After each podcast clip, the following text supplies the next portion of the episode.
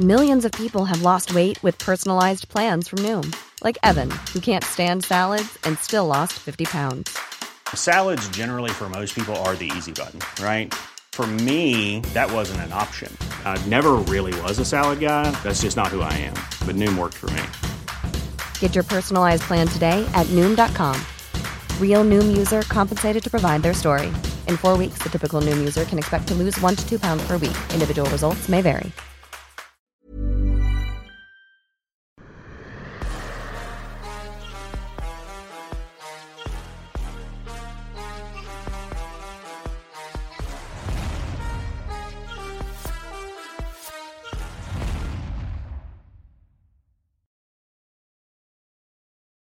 Bonjour à toutes et à tous, bienvenue dans King Energy épisode 12. Fernand Lopez, toujours plus élégant. Bonjour Fernand, j'espère que tu vas bien.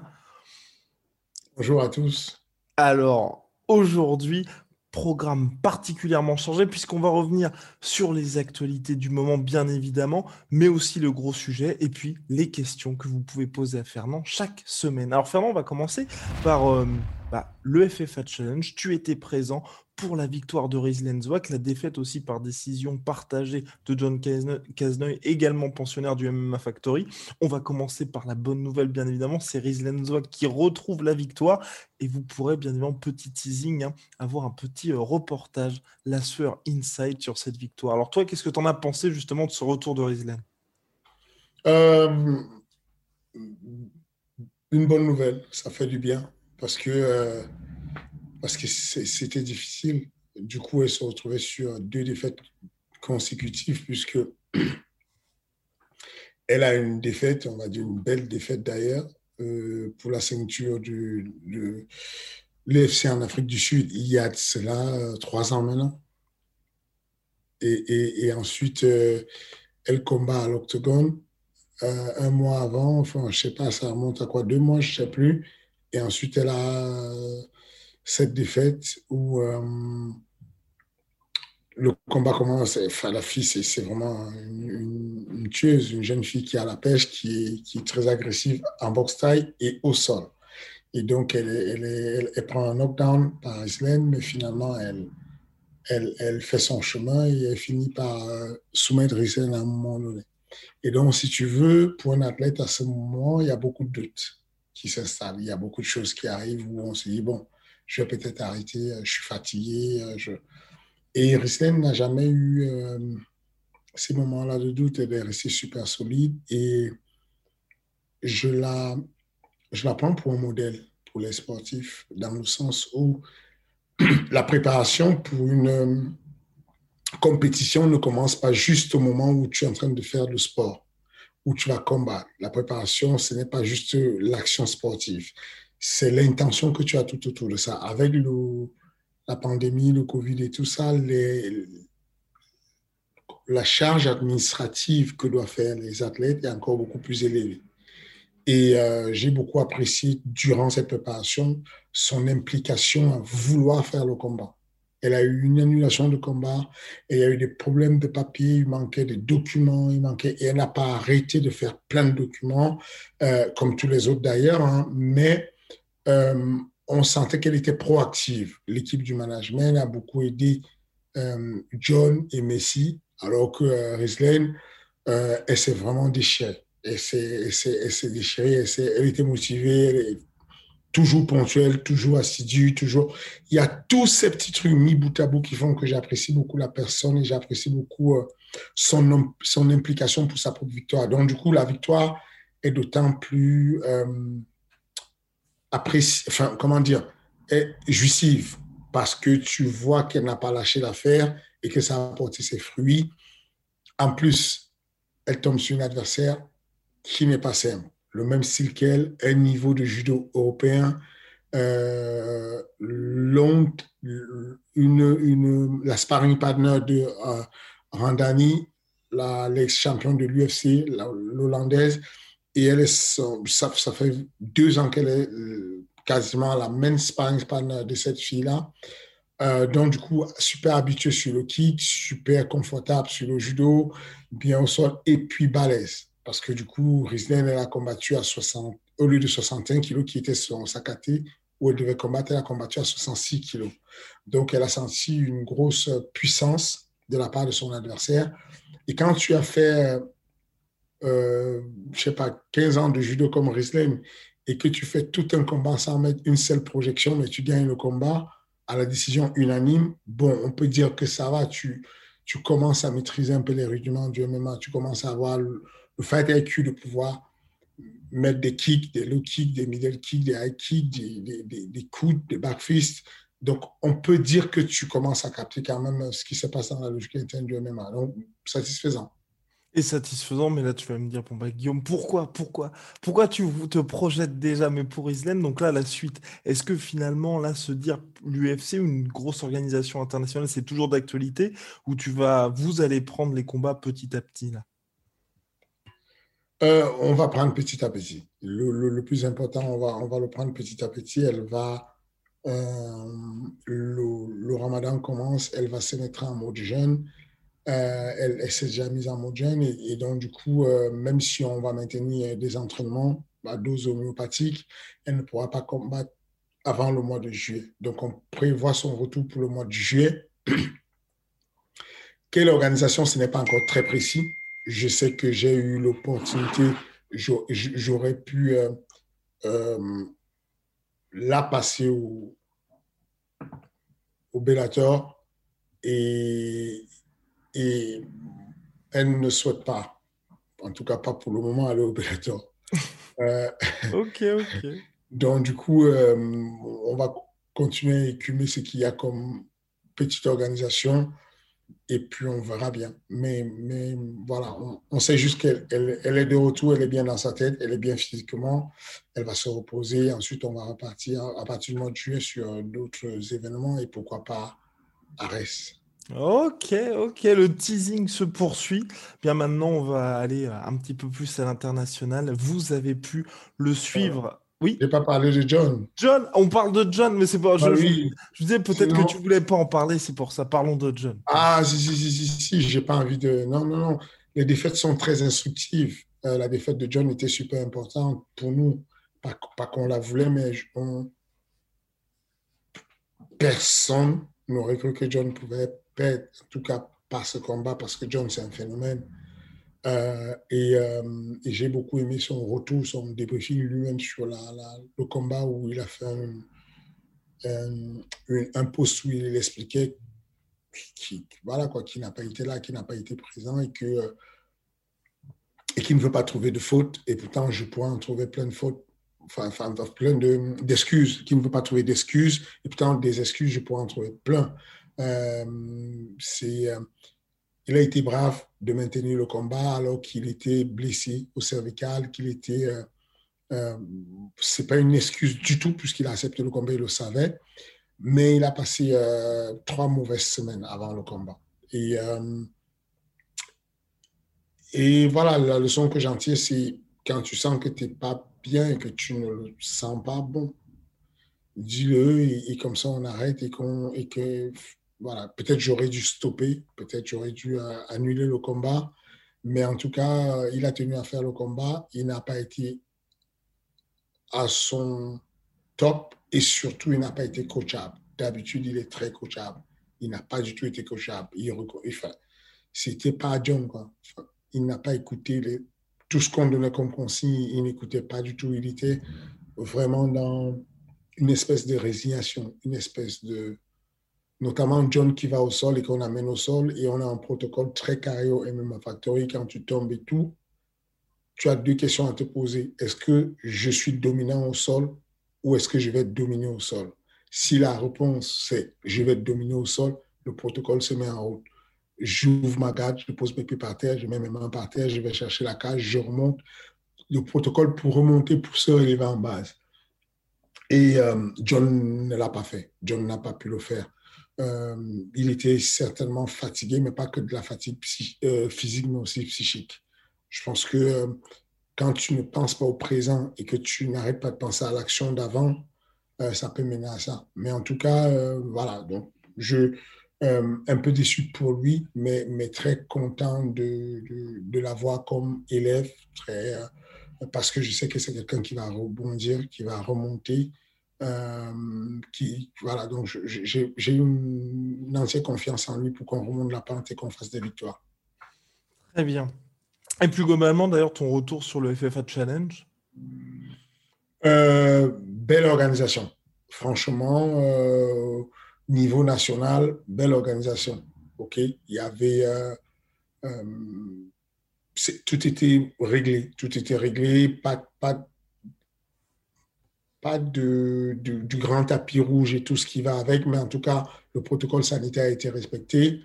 tous les athlètes ont été testés en amont. Tout le monde a fait un effort de rester avec le masque souvent. Euh, donc, les masques étaient offerts par l'organisateur. Euh, par les organisateurs. Je, je parle de, euh, de mes deux amis, euh, Mathieu Nico et puis Yann. Et, et donc, si tu veux, non, j'ai apprécié l'événement. Le, travail de la fédération aussi a été optimal dessus sur la supervision de l'événement. C'était archi correct. On respectait deux personnes dans, chaque coin étaient respectées pour le même événement. Il y a eu trois personnes sur chaque coin. C'était archi carré. Euh, il y avait une seule personne qui rentrait euh, dans la cage s'il y avait un codman qui rentrait. Sinon, il y avait deux personnes qui rentraient. C'était archi carré. Euh, L'organisation s'est très bien passée. J'ai beaucoup apprécié quelque chose qui est là sur Paris, très proche, où on peut avoir euh, où on peut aller rapidement, on à la compétition et puis on rentre chez soi. que quand je compare les deux, Rizlen qui va en République tchèque, qui se casse la main, qui revient deux jours après et qui va faire trois transferts d'avion et tout, et là tu, tu, prends la route en voiture, tu as 30 minutes, tu vas faire ton combat, tu rentres chez toi, c'est plutôt confortable. Ça m'a fait plaisir de, enfin, de vivre cet événement-là. Ok, bon, bah, très bien, très bien. En tout cas, euh, il y aura d'autres événements FFA Challenge à Paris et en dehors à l'avenir. Ce qu'a dit Monsieur Mathieu Nicourt. Bien maintenant, on va passer à donc euh, vous avez pu le suivre sur Twitter, sur le Twitter de, Fernand Lopez qui était absolument dévasté comme une bonne partie de la de, de la planète MMA. Son pound for pound.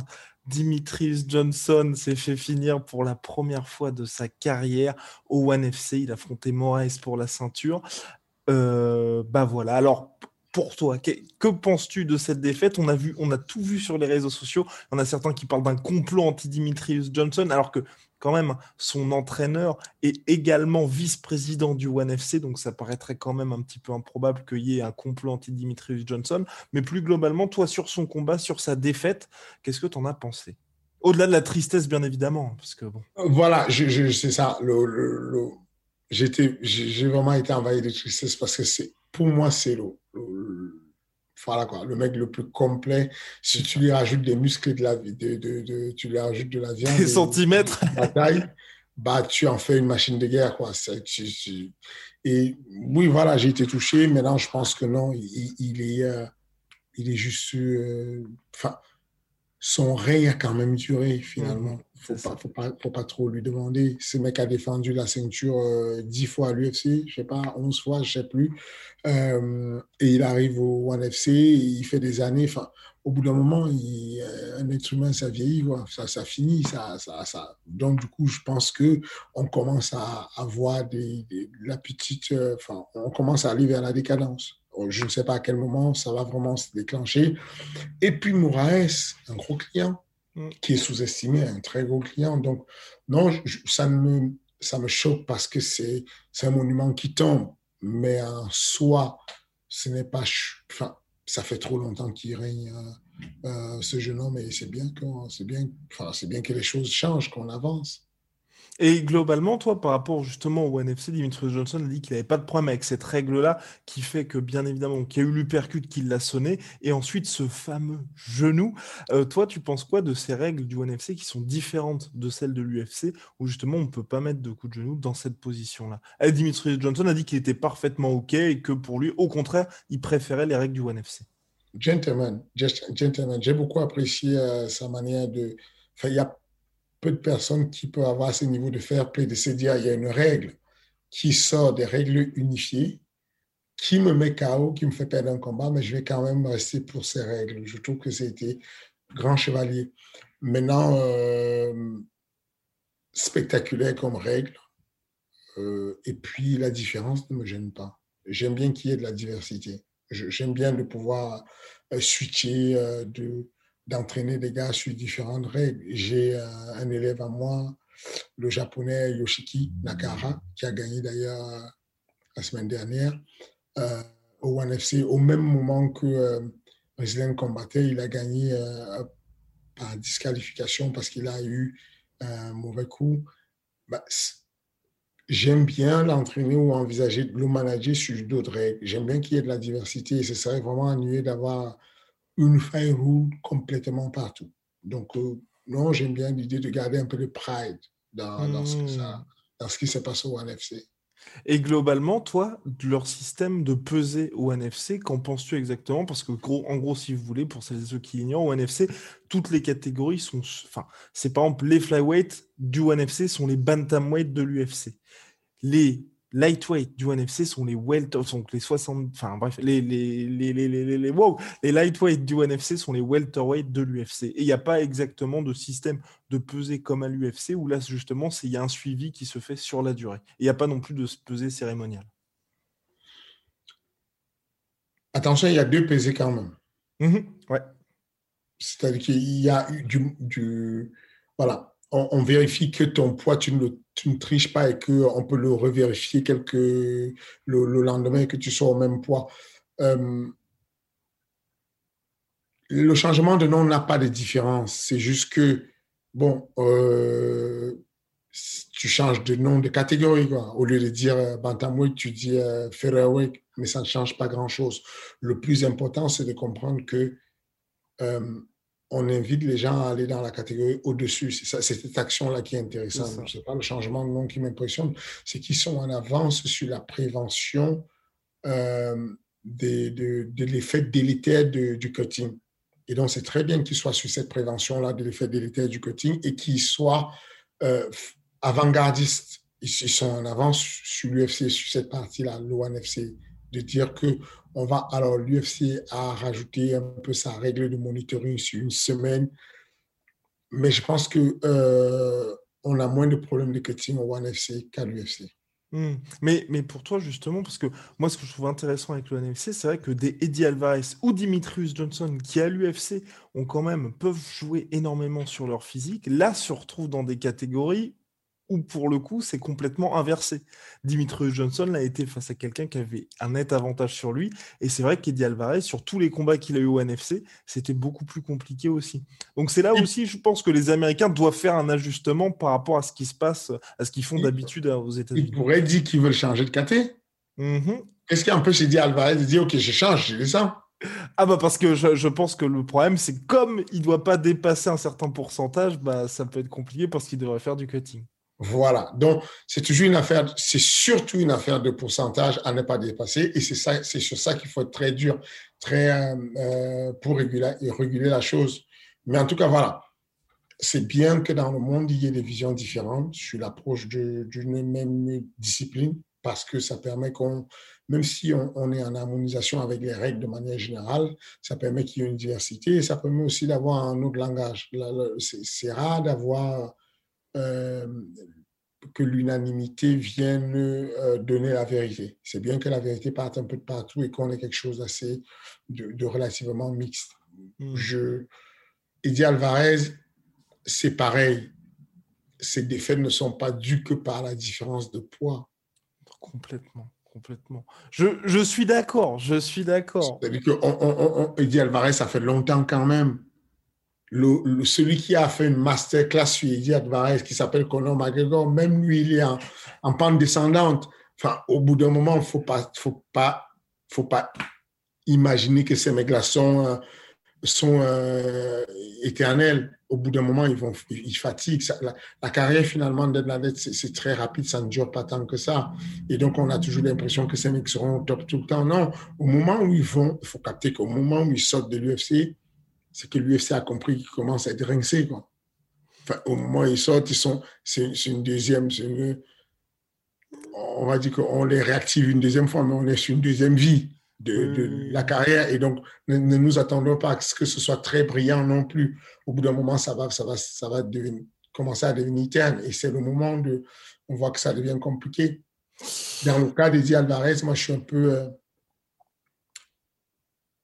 je suis déçu que son combat ait été aussi prématuré, arrêté aussi prématuré, parce que c'était une frappe. Il n'y a pas eu d'avertissement. Il n'y a pas eu de, de, de, fort avertissement. Il n'y a pas eu.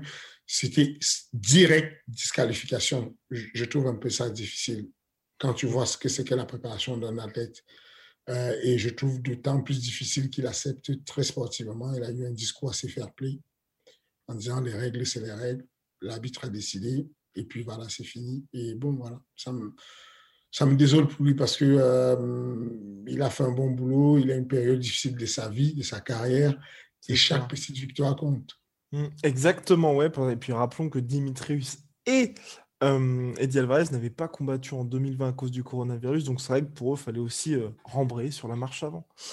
Donc voilà, là maintenant, on va bon, je sais pas si on en parle, mais c'est donc Rug Rug a enchaîné une nouvelle victoire, mais là on n'en apprend pas grand chose, en tout cas pour ma part, hein, parce que il a affronté un kickboxer qui a été prévenu 10 heures avant le début du combat. ils ont trouvé, ils ont réussi à trouver quelqu'un. Donc bien évidemment, il s'est imposé. Je sais pas si toi t'en tires quelque chose, mais c'est vrai qu'il y a pas, bon, il y a une victoire de plus finalement. Oui, c'est une victoire de plus, il faut dire ça, mais effectivement, c'est pas brillant. En gros. Euh, moi, j'ai eu euh, deux attaques. Euh, quand il a combattu, j'ai eu deux attaques de deux poids lourds qui m'ont écrit en me disant Je t'avais demandé que je voulais affronter et tu m'avais dit que euh, j'étais sur un rouge et que tu ne pouvais pas m'embaucher sur un reste parce que j'étais en rouge. Et là, tu as vu le One FC, la chèvre qu'ils lui ont mis. Et moi, tu m'as dit de ne pas l'affronter alors que ce mec-là, voilà. Donc, oui, ils, sont, ils ont fait fort. C'est là, là où l'Asie avec le, les freak shows, ils ne lésinent pas sur les moyens pour pouvoir faire avancer euh, les, les, personnes qui rapportent la visibilité chez eux. Bon, voilà. Bon, après, il avait que 10 heures, 10 hein, heures pour trouver un remplaçant, donc c'était assez compliqué. Maintenant, Fernand, on va passer donc au gros sujet du jour, c'est les short notices. Faut-il accepter ou non les combats en short notice qui peuvent changer une carrière ou au contraire, quelque part, peut-être vous briser. On ne sait pas. Donc là, c'est le cas avec Kevin Holland qui affrontait Marvin Vettori le week-end dernier. Bon, c'était quand même intéressant pour Kevin Holland parce que il y a quelques semaines, il affrontait Derek Bronson, premier main event de sa carrière à l'UFC.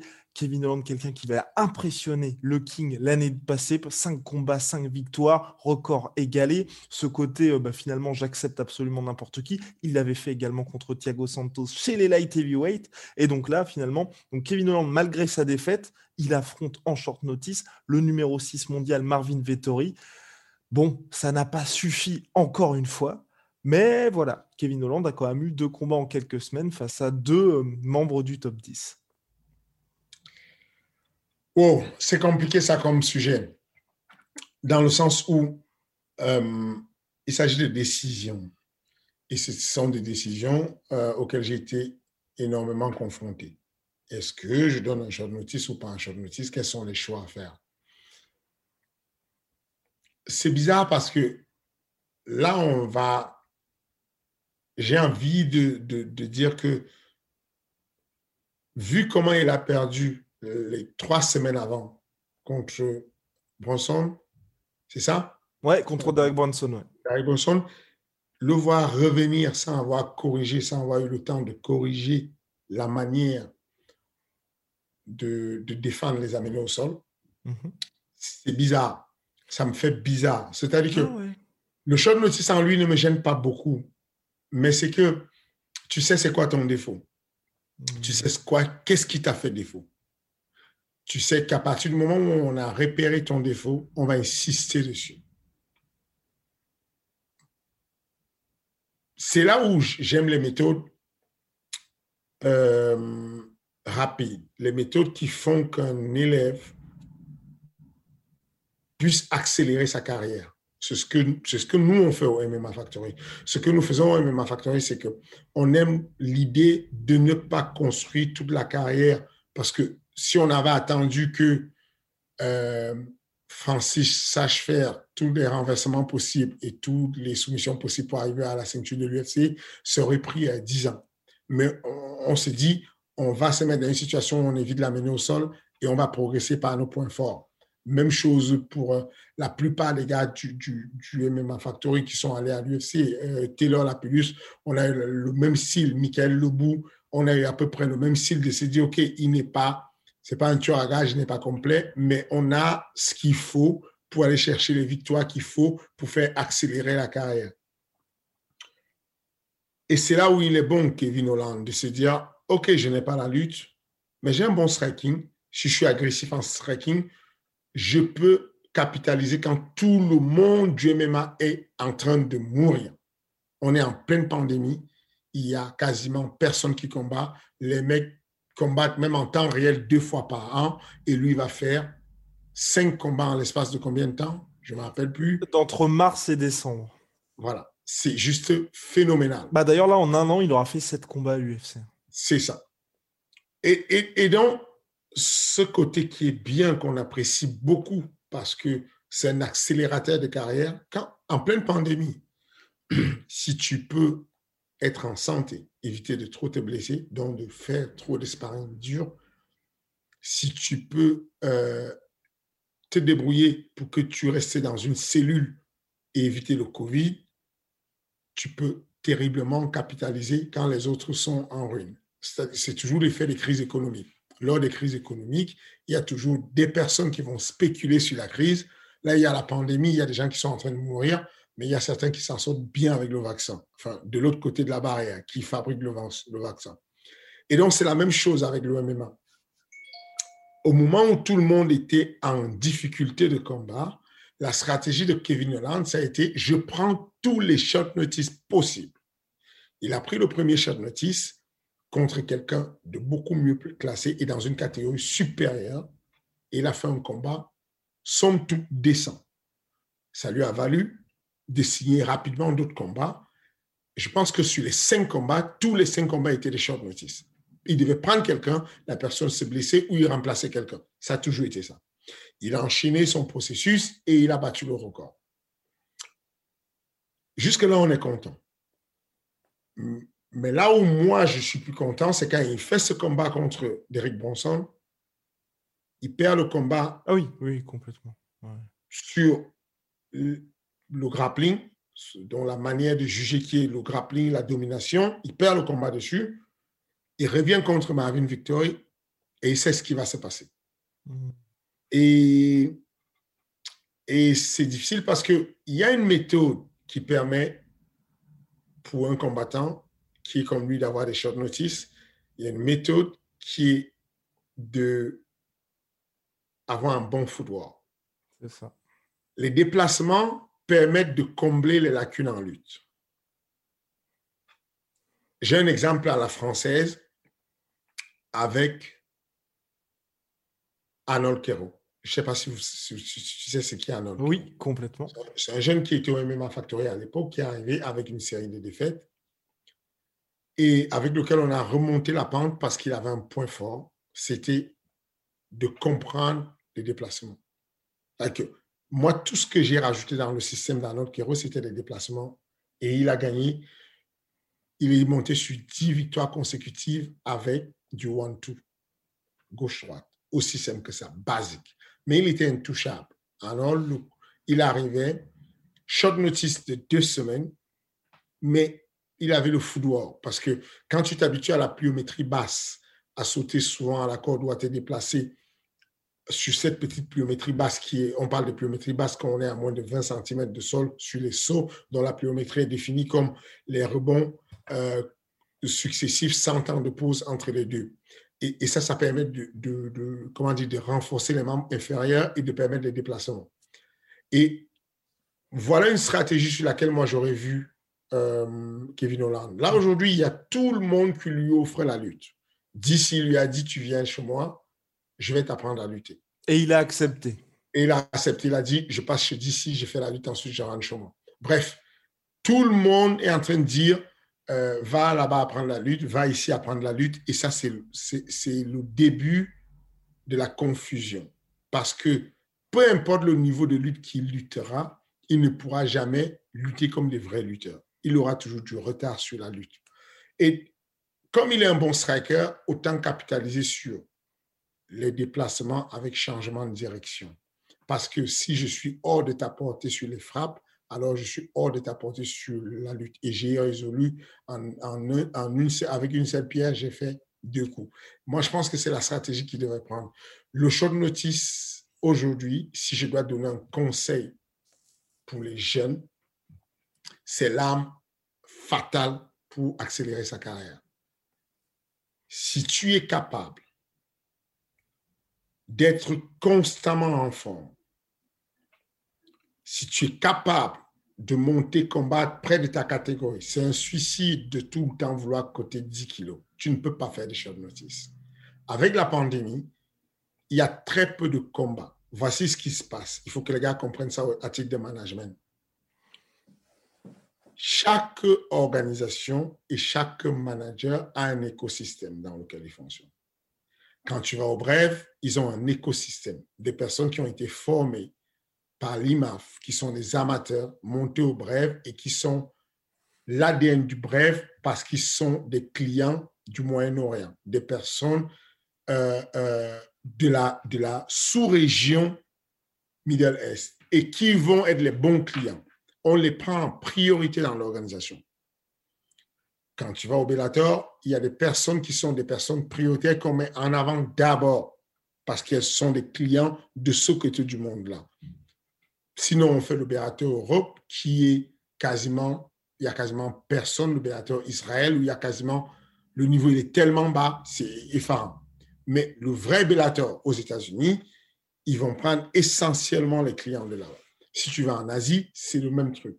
Il y a des personnes qui vendent des places là-bas, qui sont des personnes de la famille comme Christian Lee et Angela Lee, qui sont des personnes qui vont successivement être. Donc, toutes les organisations ont, j'ai des gars que j'ai en management qui posent la question, mais pourquoi nous, on est toujours en short notice et les autres pas en short notice? Dans cette organisation-là, tu seras souvent en short notice effectivement, si tu es français et qu'on est sur Ares, il est fort possible que tu sois prévenu six mois en avance et que je me mette à chercher des clients venus de l'extérieur pour toi parce que tu es à la maison. Et la seule manière de lutter contre ça, c'est d'être un couteau suisse. Se rapprocher du poids de son corps laisser une marge de, de, de 3-4 kilos max au-dessus du poids de son corps. Parce qu'en réalité, quand tu fais du cutting, quel que soit ce que le diététicien va te raconter, il y a quand même une déplétion, une petite perte de force. Il y a quelque chose qui se compense. Il y a une souffrance, il y a une pénibilité à perdre le poids, il y a une pénibilité à ne pas manger bien. Il y a, ne serait-ce que euh, euh, la sérotonine l'hormone du plaisir, du bonheur, du fait de ne pas pouvoir manger une glace, un, truc sucré qui te fait du bien, qui va te manquer. Et ça, ça peut avoir des effets, pas néfastes, mais des effets qui vont amoindrir tes capacités. Si tu, si tu vas près de ton poids, il est possible que tu te sens mieux. Il est possible. Je ne dis pas que c'est une vérité absolue. Il est possible que tu sois bien confortable. À ce moment, tu te débrouilles pour que lors de tes entraînements que tu ne te disperses pas comme on le fait en ce moment, que tu restes sous un protocole assez strict de confinement. Les sacrifices qu'on fait dessus sont énormes. Hein. Moi, dans mon cas, par exemple, ma fille n'en peut plus de faire des tests. Euh, elle ne vit pas avec moi.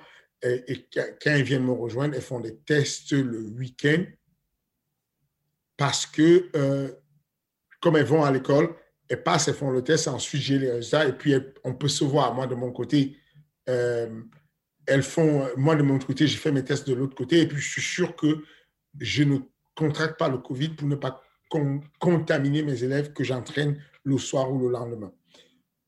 Quoi qu'il en soit, je mets tout en route pour que je sois free Covid. Ça peut arriver, je ne suis à l'abri de rien.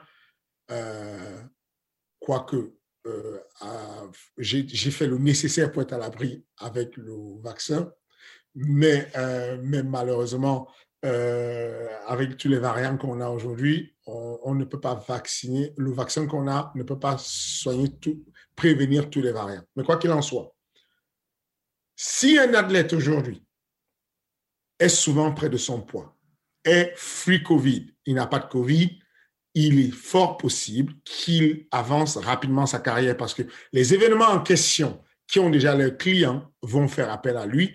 Certes, ils vont faire appel à lui, pas parce qu'il est favori, mais comme lui, il est tout le temps en forme et qu'il sait qu'il va toujours être appelé à la dernière minute, voilà comment on peut accélérer la carrière. Et, euh, mon fin mot, c'est ça, c'est de dire que ma posture sur le short notice, c'est une arme fatale pour accélérer la carrière. Bien entendu, il ne faut pas prendre n'importe quel short notice. Statistiquement, on a constaté que les personnes qui avaient préparé leur combat et qui attendaient, et donc qui n'ont pas de short notice, qui étaient préparés et qui ont une annulation de l'adversaire, perdaient leur combat. Statistiquement, en majorité, perdaient leur combat. Il y a plusieurs ceintures à l'UFC qui ont été gagnées en short notice. Tu sais lesquelles? Non, allez, allez, vas-y, vas-y, vas-y. Mais non, euh, Anderson Silva, c'était. Non, non, c'est. Euh, comment il s'appelle? Celui qui a battu. Bisping. Oui, Bisping contre euh, Luke Rockhold. Oui. Deux semaines. Deux semaines. Il y a des carrières qui ont explosé par des short notice. Volcan Osmi. On l'appelle un short notice pour servir de, de, chair à canon. Et il va faire trois victoires successives qui l'amènent à la ceinture de l'UFC. Tu peux dire ce que tu veux. Il a perdu contre euh, d'ici, mais il a perdu contre un côte. Et aujourd'hui, le salaire de, euh, de, de, Volcan n'est plus jamais le même parce qu'il est passé sur une, un autre niveau de combat, accélération de carrière parce qu'il a pris certains short notice. Et au-delà de ça, il y a le côté récompense. Peu importe les résultats de Kevin Holland, l'UFC tiens compte quand même du fait que tu as sauvé l'événement. Hmm. Ce n'est pas une valeur sûre, c'est une affaire d'humain. Mais moi, je sais que humainement, les promoteurs savent combien de fois c'est coûteux d'avoir un élément sauvé parce qu'il y a quelqu'un qui a step in, qui est venu, qui, est rentré, qui est monté dans l'octogone. Et donc, il l'a voulu ce combat-là. Hein. Dès le forfait d'Arentil, il a harcelé tout le monde sur les réseaux sociaux. Parce qu'il est comme ça, parce que voilà quoi, c'est c'est main event. Euh, c'est le palmarès qui monte. Et puis, c'est à l'audace qui réussit à gagner ses combats. Maintenant, moi, il y a un autre truc euh, sur sa défaite qui n'est pas simplement du short notice, c'est qu'on a un Kevin Holland qui n'est plus lui-même. Ok. Ok, ok. Moi, je la trouvais quand même plus encourageante, cette défaite contre Vettori, que la défaite face à Bronson. Parce que contre Bronson, tu vois, il n'écoutait pas du tout son corner. C'était très, très bizarre. Oh non, non. Moi, moi je trouve que celle-ci, elle est pire. Oh. Ah oui, je vais t'expliquer mon point de vue. C'est que il n'écoute pas son coin. Effectivement, il n'est il est pas concentré. Il, est, il, est, il fait n'importe quoi. Et donc, on peut, on peut dire, le jour où il est concentré, c'est mieux. Mhm. Là, il arrive concentré. Sauf qu'il va à l'autre extrême. Le mec était bavard, il était relâché, il faisait des blagues, il arrive, il va être archi sérieux. Et, du coup, il n'a pas de solution. Je, vous disais tout à l'heure que euh, le fatalisme, c'est la pire des choses qu'on puisse avoir en MMA. Attention, ce que je vous dis là, faites de moi Hey, I'm Ryan Reynolds. At Mint Mobile, we like to do the opposite of what Big Wireless does. They charge you a lot, we charge you a little. So naturally, when they announced they'd be raising their prices due to inflation, we decided to deflate our prices due to not hating you. That's right. We're cutting the price of Mint Unlimited from $30 a month to just $15 a month. Give it a try at mintmobile.com slash switch. $45 upfront for three months plus taxes and fees. Promote for new customers for limited time. Unlimited more than 40 gigabytes per month. Slows. Full terms at mintmobile.com. moi quelqu'un qui peut donner l'impression qu'il peut faire ce qu'il demande à ses élèves de faire. Non, je vous rassure, je ne peux pas le faire. Je n'ai pas pu le faire. Euh, ce sont des gladiateurs du futur. Ce sont des mecs qui sont exceptionnels. Ils ne sont pas comme toi et moi.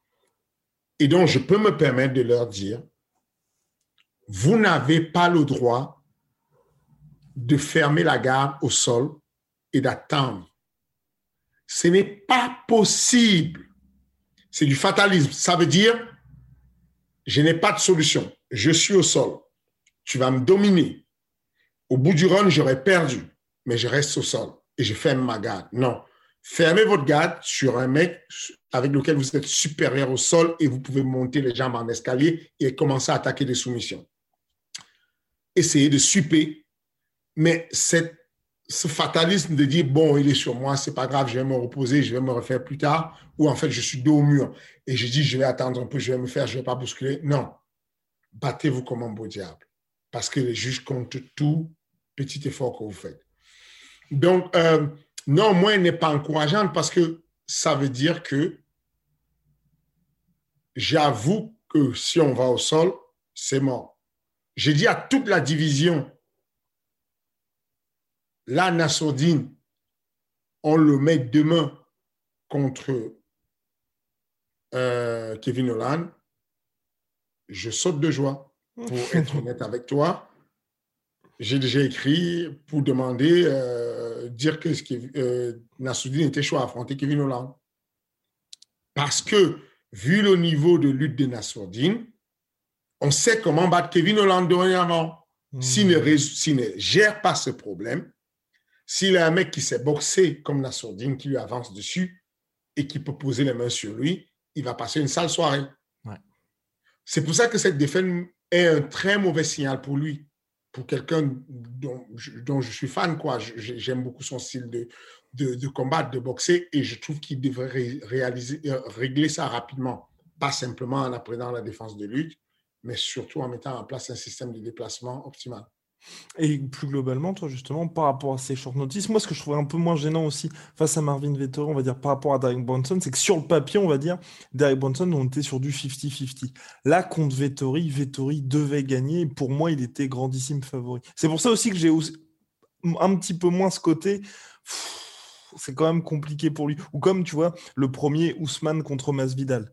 Masvidal est prévenu à six jours. On sait que ça va être très compliqué pour lui. Finalement, on n'a pas, tu vois, on n'a pas un combat qui est étincelant, mais sur le papier, ça allait être très très compliqué pour, contre Masvidal. Là, tu as aussi ce côté, bah, le combat qui va arriver le 24 avril, bien évidemment, on va reparler dans King of the G. Et bah là, les deux ont un camp d'entraînement complet. C'est en tout cas sur le papier, hein, de ce que dit Masvidal, ça doit être quelque chose de différent. Mais pour les short notices, plus globalement, Fernand, toi, qu'est-ce qui fait que tu vas les accepter ou les refuser en fonction de soit de l'opportunité ou soit du type de combattant. Parce que par exemple, le, la short notice d'Alan Bodo contre euh, Tom Aspina, moi j'ai trouvé que c'était une très bonne short notice. Bah, pourquoi c'était bonne short ah, ah oui, voilà. Bah parce que voilà. Et bah, parce que pour le coup, tu vois, on est dans une situation où tu as Alan qui n'a pas combattu depuis un certain temps, qui a déjà eu aussi ce côté, tu vois, tu as déjà eu une défaite en carrière, donc tu risques pas de perdre ce fameux zéro où aujourd'hui les gens accordent de plus en plus d'importance au MMA, et tu contre un prospect qui est hyper chaud chez les poids lourds. Et en plus, bah, ce prospect se retrouve sans adversaire. Donc, quelque part, si tu fais un combat qui est assez intéressant, bah, les gens vont se dire de toute façon, t'arrivais, ça allait être très compliqué pour toi, donc on s'attend tous à ce que tu perdes. Si tu montes des choses, les gens vont faire Ah bah putain, on a envie de le voir la prochaine fois. Et là, je trouve qu'il a coché toutes les cases, comme quand euh, Tony Ferguson avait affronté, ah, je sais plus, un mec qui a, plus montré grand chose après, mais tu vois, tu sais, une situation où c'est sur le papier, on se dit que ça va être très très compliqué. Finalement, bah, les gens ont découvert un Alan Bodo et puis deux, il est à l'UFC maintenant. C'est ça. C'est exactement ça. Tu as, quasiment tout couvert. Ce que je vais dire, c'est que je calcule risque-bénéfice. En gros, Alan Boudou, bon, c'est un bon combattant, mais il n'est pas connu. Mm-hmm. Donc, de toutes les façons, même si l'histoire s'arrêtait aujourd'hui, Alan Boudou à la carte de visite de l'UFC. Alors, c'est devenu à la mode pour tout le monde de dire oui, je m'en fous de l'UFC, moi je ne vais pas là-bas pour juste combattre une fois, moi j'y vais pour devenir champion de l'UFC. Tous les beaux discours qu'on a entendus, on a vu plein de gars faire ça. À l'époque, c'était la mode. Tom Duquesnoy arrivait et disait Moi, je ne vais pas là-bas pour perdre. Moi, j'y vais. Quand je vais y aller, c'est pour déchirer tout. Je vais prendre la ceinture. L'UFC, ça a son importance. Aujourd'hui, Taylor Lapillus, il est sorti de l'UFC, mais c'est un grand entrepreneur, c'est un grand Euh, il, a des restaurants, c'est un, un, communicant suisse, c'est l'un des meilleurs, si ce n'est le meilleur mm. euh, commentateur sur UFC euh, Fight Pass et sur RMC et tout. c'est parce que il a eu l'étiquette et la carte de visite de l'UFC que ces opportunités se sont ouvertes. Si tu sais capitaliser, aujourd'hui, Alan Bodo, ses revenus sont corrects. Il a des sponsors qui permettent qu'il s'en sorte. Hmm. Parce que carte de visite UFC, même pour son développement personnel, dans ta famille, autour de toi, tu sens un peu plus d'intérêt parce que tu es un combattant de l'UFC. Et cet effet-là va booster un peu ta vie, tes actions personnelles même pour ta manière de t'entraîner, quand tu te sens investi d'une mission parce que tu es dorénavant appelé combattant de l'UFC et tu sais ce qui t'attend, tu t'entraînes beaucoup plus, tu t'investis beaucoup plus, tu mets un peu plus d'énergie. Donc, quand tu fais tous ces calculs, tu te dis, OK, Alan, si je le signe, effectivement, il peut perdre le combat. Mm-hmm. Mais s'il perd le combat, il y a quoi? Qu'est-ce qui se passe? Il a perdu contre Thomas Pinal l'un des meilleurs. Et sauf qu'on sait que de toutes les façons, tu peux être archi préparé. Ce n'est pas un short notice, mais tu perds quand même le combat. Enfin, il y a des gens plus forts que toi. On a mm. préparé correctement le combat avec Yon Kouté là-bas euh, pour Ankaraev ou, ou, pour, euh, je sais pas moi, on prépare bien les combats. Euh, et puis finalement, Yon Kouté là-bas, il va perdre le combat. On, on, a préparé très bien le combat de Nassourdine contre euh, Philos. mais malgré tout ce qu'il a donné Nassour, on a quand même perdu le combat. tant qu'à faire, si je perds le combat et qu'en même temps, je capitalise et que j'ai une visualisation où j'ai un contrat avec quatre combats dessus et qu'en plus l'UFC me doit quelque chose, ce n'est pas que je le dis, c'est verbalisé. C'est-à-dire que quand Alan Boudou est parti sur le dernier combat de Dos Santos, il y a l'adversaire de Spivak, le poids lourd, qui vient d'entrer dans le top 15, je crois. Spivak, son adversaire s'est blessé. Et du coup, Mick m'a appelé pour me demander est-ce que je peux mettre Alan dessus. Mick Ménard, le matchmaker de l'UFC. Voilà, Mick Ménard, le matchmaker de l'UFC, m'a appelé. Parce que ce qu'on fait au management, c'est qu'on on paye en avance les visas des gars pour les États-Unis. Là, Alan Boudou a son visa pour les États-Unis. Là, on vient d'avoir le P1 visa de travail de Taylor Lapillus pour les États-Unis. Donc, sur les prochains, sur les prochains voyages d'Alan Boudou et de, et de on va mettre comme coach à l'intérieur Taylor Lapillus de façon à ce que si jamais il y a quelqu'un qui se blesse en bantamweight ou même en featherweight, que Taylor puisse le remplacer en short notice. Donc, on fait tout pour pouvoir accélérer les carrières. Ce que je veux dire, c'est que pour revenir à l'histoire de Dos Santos, c'est que quand l'adversaire de Spivak se blesse, Mick Ménard me demande est-ce que Alan peut l'affronter? Puisqu'il est sur place, il a son, visa de travail, donc légalement on peut le payer. Il peut, euh, n'est pas entré avec le visa euh, de, touristique, il est entré avec le visa de travail, donc il peut combattre. Et en gros, euh, ce n'est pas possible, Spiak ne le fait pas finalement. Mais en tout cas, ce que j'ai comme discussion avec lui, c'est que Mick, Alan peut le faire. Mais j'espère que tu ne le sanctionneras pas s'il perd le combat. Sa réponse était claire et limpide. Il faudrait un, un, bâtard pour pénaliser un mec qui m'a rendu service. Voilà sa réponse. Ça veut dire que tu sais que, donc du coup, on a pris la décision puisqu'on discutait Benjamin, Safati, euh, Cyril, Alain Boudot. on avait une petite fenêtre de 30 minutes pour décider rapidement. Et donc, j'ai dit, les gars, vous en pensez quoi? Je vais vous avis, ensuite je vais donner mon avis. Et donc, il donne l'avis. Alain dit, moi, je suis chaud bouillant. Moi, je, suis chaud, bouillant, bouillant. J'ai fait tout le camp d'entraînement de Cyril. Je suis chaud, bouillant. Euh, euh, Cyril dit, moi, je viens de regarder le combat. Le mec, il est bon, il est relou, ça va être un match dur. Mais on a quoi à perdre? On sait que Alain Boudou est imprévisible et qu'il peut surprendre et qu'il peut gagner. Même contre Aspinal, il aurait pu gagner. Il a un coup de coude qui est passé à, ça du menton d'Aspinal, ça passait, le gars est tombé. Donc, on va décider là, rapidement. C'est un bon risque à prendre. C'est un très bon risque. On a un short notice de 48 heures. Mais on dit c'est un bon risque à prendre. Parce que si jamais on fait ça et que ça passe, c'est une histoire à raconter. Et si jamais on loupe, parce qu'on sera sur deux défaites, l'UFC a garanti qu'il tiendrait compte du fait qu'on leur a sauvé la mise. À partir de ce moment, je vais choisir de valider le combat.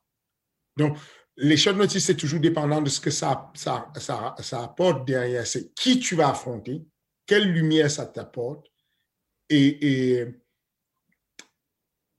euh, quelles sont les conséquences et les bénéfices que tu auras. C'est-à-dire que quand tu mets ça sur la table, tu vois les conséquences, tu vois les bénéfices, tu, planches. Des fois, tu vas dire, OK.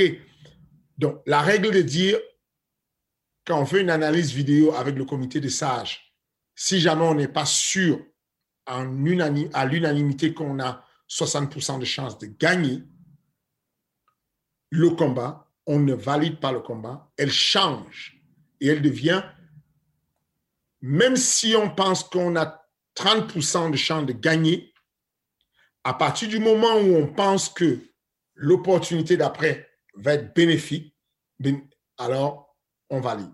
Hmm. Concrètement, à l'époque, quand j'ai signé Taylor à l'UFC, Taylor devait affronter Denis Siver, un ancien, un vétéran, un solide. Je pense qu'il était à une trentaine de combats quand Taylor avait huit combats. Et donc, euh, les huit combats étaient des combats de pancras. Mais en gros, quand j'ai proposé le combat à Taylor, short notice de deux semaines, il m'a dit, le King, moi je crois en toi.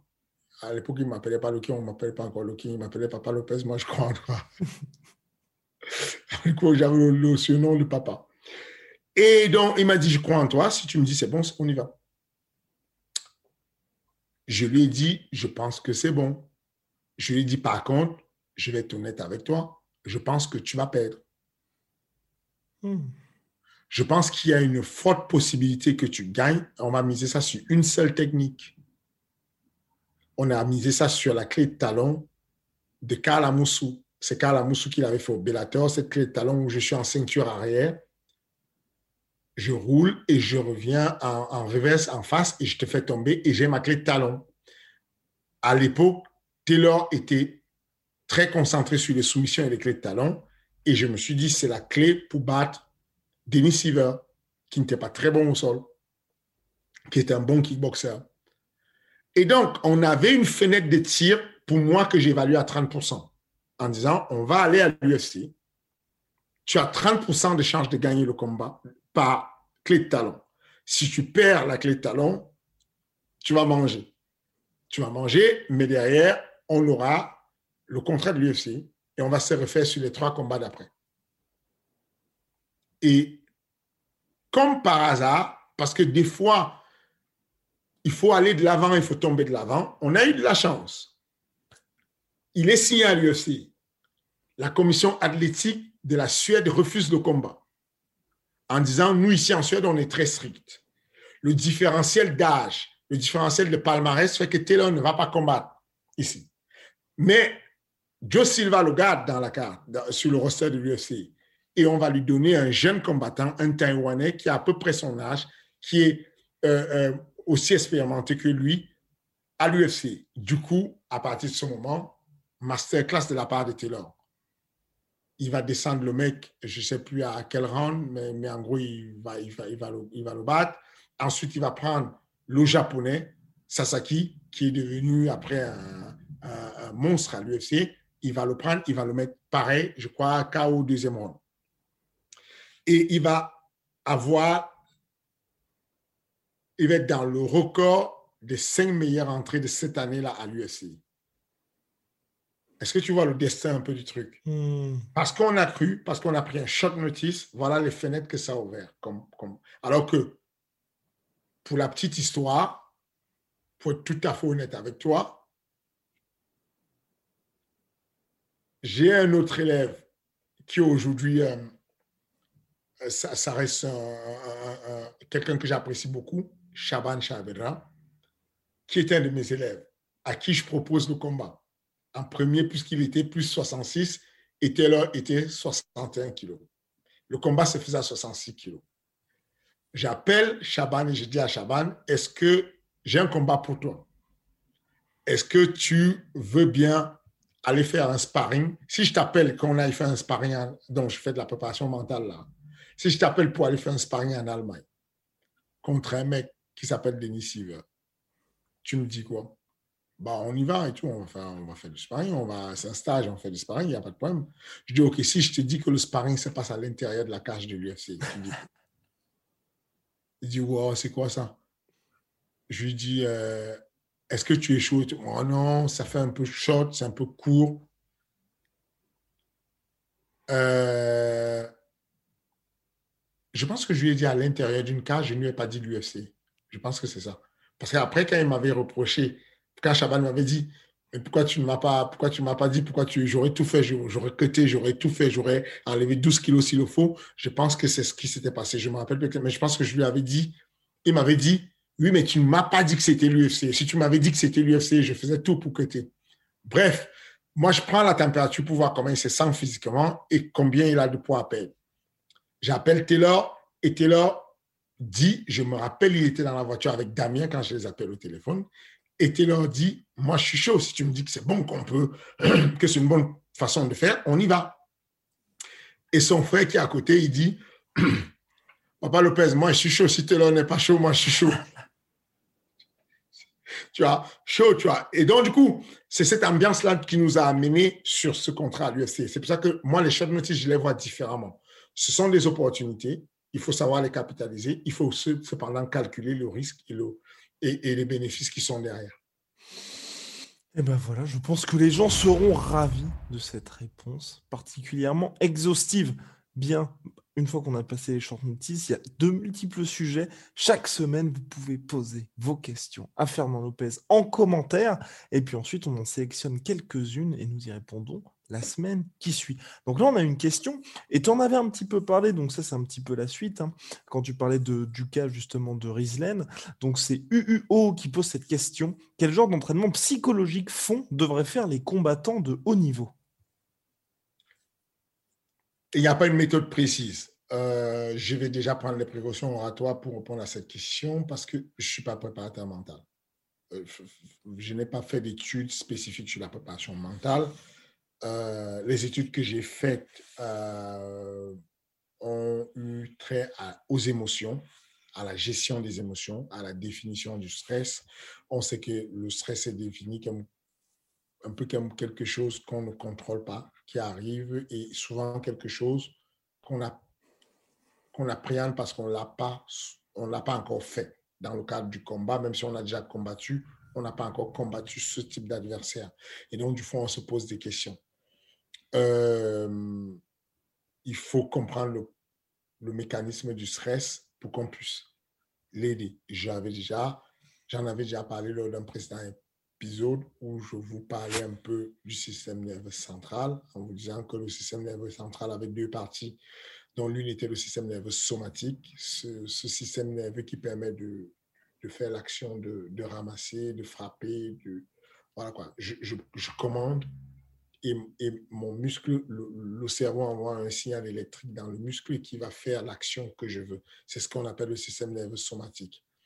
En parallèle de ça, il y a ce qu'on appelle le système nerveux neurovégétatif qui, lui, bosse tout seul, comme son nom l'indique, neurovégétatif. Donc, tu as, euh, euh, pendant que je suis en train de te parler, je digère le bol alimentaire que j'ai pris ce matin parce que l'estomac le fait tout seul. Il n'a pas besoin de moi pendant que je suis en train de te parler, mon cœur bat. Diastole, systole, ça c'est le système neurovégétatif qui s'occupe de faire battre mon cœur. Je, n'ai aucune action que je fais dessus. Euh, et, et, donc, le phénomène de la, du stress et de la peur, quand on a ce truc-là qui est inconnu, qui arrive, le mécanisme du corps se met en route parce que dans le système nerveux neurovégétatif, il y a deux autres parties, dont le, système nerveux sympathique et le parasympathique. Le sympathique, le parasympathique, c'est, ça va être celui qui t'alerte quand tu es en danger, quand on t'annonce que tu as un combat, euh, ton cœur se met à battre. C'est parce que la peur fait que naturellement, le corps humain se modifie et va pomper un peu plus de sang, parce que dans le sang, il y a de l'oxygène, donc te donner un peu de la capacité respiratoire. Parce que euh, tu auras la pupille qui va se dilater et que tu auras donc une acuité visuelle, tu auras lui qui va être plus fine, tu auras une décharge de, de, morphine, d'adrénaline, de noradrénaline sur la colonne vertébrale, tu auras une amplitude respiratoire, un volume de systolique un peu plus énorme, toutes les, les, les constances en fait qui vont se pomper pour que tu fasses face au danger du stress que tu as. Donc, quand ton cœur bat et que tu as peur à quelques heures du combat, que tu le veuilles ou non, c'est quelque chose qui monte et que les combattants vont décrire comme quelque chose qu'ils ne comprennent pas. Et quand c'est la première fois, ils disent, je ne sais pas ce qui m'arrive, j'arrive pas à m'échauffer. Ça m'est arrivé une fois dans les vestiaires du combat de Francis contre euh, Luis Enrique. On commence l'échauffement il tape sur les pattes d'os et sa main, il n'arrive pas à le faire. Il est mal à l'aise. Il tape et il me dit, je sais pas ce que j'ai. J'étouffe, j'étouffe là, je suis pas bien. J'arrive pas à faire un, deux, je suis pas bien. Et je pose les pattes d'os et je m'assois avec lui. Je dis, viens t'asseoir et je lui explique ce que je viens de vous expliquer. Je lui explique ça complètement en lui disant, c'est ça le phénomène en fait qui t'arrive. C'est que ton cœur sait que dans quelques minutes, tu vas tu vas te péter avec quelqu'un. Et donc, tout simplement, comme, bah, pour parler cru, quoi, tu vas, tu vas, tu bagarrer. Et donc, l'idée, en fait, de, de, cette confrontation physique te met un niveau de, de, de, te met, met tous tes alertes, en, toutes tes constances en alerte. C'est ce qu'on appelle le système nerveux parasympathique. Mais quand tu réfléchis comme ce que toi et moi on est en train de faire et qu'on est en train de rediscuter sur ce qui t'arrive, et que tu prends conscience qu'il n'y a pas mordant, c'est un sport encadré dans un espace délimité avec un temps limité, avec des règles, ton système sympathique va prendre les choses en main, il va baisser les constances et va te remettre dans le bon chemin. Voilà un peu les principes à comprendre dessus. Ensuite, il y a plein de méthodes qui se passent. Nous, MMA Factory, on a trois préparateurs mentaux. Christina, qui a une, méthode bien particulière à elle, qui va jouer sur euh, la visualisation. On a Ousmane, qui va à la fois travailler sur euh, des méthodes très scientifiques de la préparation mentale avec des idées de points d'ancrage positifs et points d'ancrage négatifs, mais aussi aller jusqu'à euh, l'hypnose on a Benjamin barreau par exemple, qui travaille, lui, sur les émotions. Lui, il est un, gars qui gère, il a fait des études pour gérer les émotions. Ce sont des personnes extrêmement qualifiées, très diplômées. C'est pas une, voilà quoi, qui, qui, qui, même s'il y a un peu de sensation dans ça, c'est ce que je fais en tant que coach. Quand tu es coach, coach, ça veut dire que tu as plusieurs casquettes. La casquette d'entraîneur, la casquette de, match, de, de masseur, la casquette de préparateur physique parce qu'à certains moments, quand tu es en train de demander pendant un exercice à ton élève de frapper plusieurs fois sur les pattes d'ours, il y a un peu de préparation physique finalement. Il faut connaître quelques notions de la préparation physique. Euh, quand tu es en train de parler de vous êtes à table et que tu es en voyage avec ton gars et que vous allez, tu lui donnes un conseil d'alimentation vu ce qui va combattre tout à l'heure, il te pose la question, coach, je pense que je dois manger euh, euh, combien de temps avant de combattre? Tu vas lui dire, écoute, le gros quand tu as un aliment très lourd, quand tu manges euh, très lourd, tu as maximum trois heures à avoir pour la digestion. Et donc, du coup, tu deviens un peu un nutritionniste, un peu un conseiller en diététique sportive. À chaque fois que tu es coach, tu as toutes ces casquettes que tu dois switcher. Moi, en tant que coach, des fois, je prends la casquette de préparateur mental, mais vraiment à dose homéopathique, avec des connaissances que je juge authentiques je vais tout faire pour ne pas mentir à mes élèves. C'est la première des choses. Je ne veux pas dire quelque chose qui est faux, même si c'est pour encourager. Dire à mon élève, c'est ton jour aujourd'hui, hein. tu ne rates pas ça, hein. c'est ton jour aujourd'hui, hein. tu le tues, tu vas le tuer, t'inquiète pas, tu vas le tuer, c'est rien. C'est inutile. Ça peut marcher sur des personnes pas très futées. Un élève qui est intelligent, qui sait ce qu'il fait, qui est carré, il va te regarder, il va comprendre que tu te, moques de lui. Les gens ont besoin d'être cartésiens, que tu apportes des vraies valeurs. Ils sont en proie au doute. En gros, quand je parle simplement de la préparation mentale à des personnes, je vais consigner ça comme si on avait deux oiseaux sur deux épaules. On a un ange ici qui te rappelle tout ce qui est positif, les points d'ancrage positifs. Tu t'es entraîné sur du 6 minutes au lieu du 5 minutes. Tu es capable de faire 5 rangs de 5 minutes parce que tu as fait 6 rangs de 6 minutes à la salle. Voilà un point d'ancrage positif. Tu t'appelles Alan Bodo, tu t'es entraîné avec Cyril Gann. Cyril Gann, c'est le numéro 4 mondial. Ça, c'est un point d'ancrage positif. Ton adversaire que tu vas affronter, il n'est même pas dans le top 15. Tu, as, tu es au MMA Factory, c'est une très bonne salle où on fait de la très bonne pédagogie. C'est un point d'ancrage positif. Les ancrages négatifs, c'est j'avais raté une séance d'entraînement, peut-être en train de, je vais le ressentir. À la pesée, j'ai regardé ses mollets, il a des gros mollets. Je pense que s'il me met un kick, je vais le sentir, ça va être mal. Euh, il, y a, y a, il y a sept jours, j'ai fait l'amour alors qu'on était en camp d'entraînement. Peut-être je vais le regretter. Tous ces petits trucs sont des points d'ancrage négatifs. Le but, en fait, pour un, athlète, c'est de se rappeler qu'il doit avoir au moins deux tiers de, de, de, de, points d'ancrage positifs pour pouvoir lutter contre le tiers de, de points d'ancrage négatifs. Parce que à chaque fois que tu penses au petit moineau ici qui te chuchote des trucs, ah, c'est bien, tu vas gagner, il y a toujours le petit moineau ici qui essaie de te chuchoter des trucs comme quoi tu ne vas pas gagner, comme quoi tu vas être faible.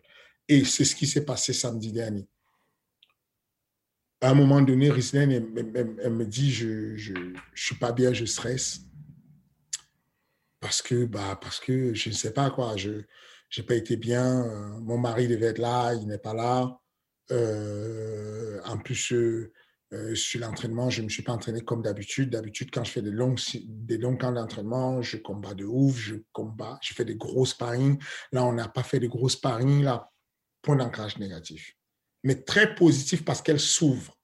La pire des situations, c'est quand tu as un élève qui ne s'ouvre pas, qui ne te déclare pas ce qu'elle vit, qui ne dit pas ce qu'elle vit, qui fait semblant d'être fort et qui fait de l'autosuggestion négative. Parce que l'autosuggestion, c'est une bonne méthode. Quand vous entendez euh, Bender, Israël Adesanya, il est au cinquième round, début du cinquième round, son combat contre Gastelum. Et il dit, I'm ready to die today. Je suis prêt à mourir aujourd'hui. Je suis prêt à mourir aujourd'hui. Je suis prêt à mourir.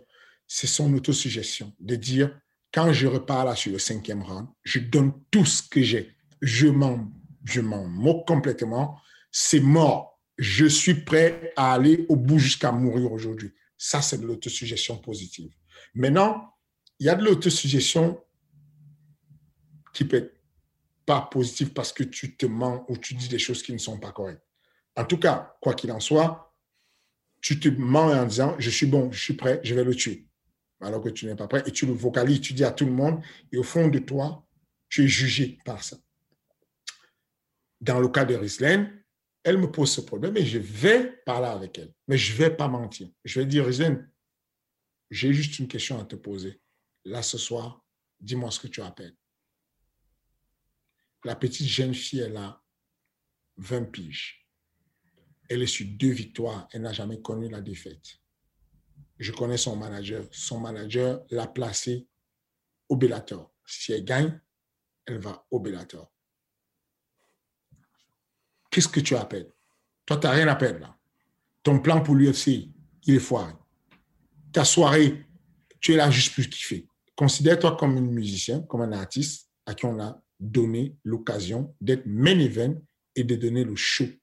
Va donner de l'entertainment. Va donner le show arrête de te poser des questions. Au point où on en est, on a quoi à perdre? Tu as 34 piges. Tu as quoi à perdre en fait? Il n'y a plus rien à perdre. Tu y vas, ça passe ou ça casse. Tu donnes ce que tu as donné.